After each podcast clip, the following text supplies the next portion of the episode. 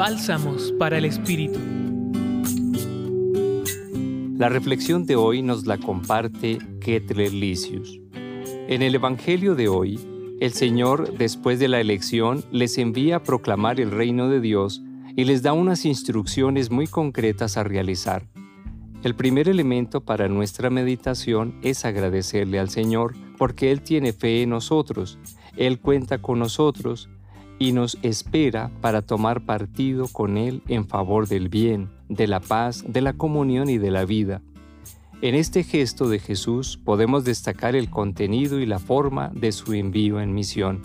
Por un lado, el contenido que es traer la paz, proclamar la buena nueva, ser ángeles de paz y no jueces de paz, cristianos que siembran paz y no división, que tienden puentes y no muros, que luchan en favor de la comunión y no del odio y la venganza. Por el otro, la forma de la misión es la gratuidad, la dinamicidad, la desinstalación, el desacomodarnos.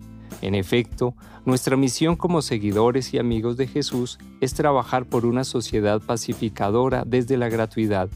Hoy nos ponemos sencillamente ante Jesús para preguntarnos con las mismas preguntas del señor arzobispo de Bogotá.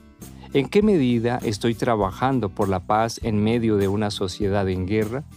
¿Qué podemos hacer en favor de la paz, la reconciliación, del bien común desde nuestra fe cristiana como personas, familias, grupos?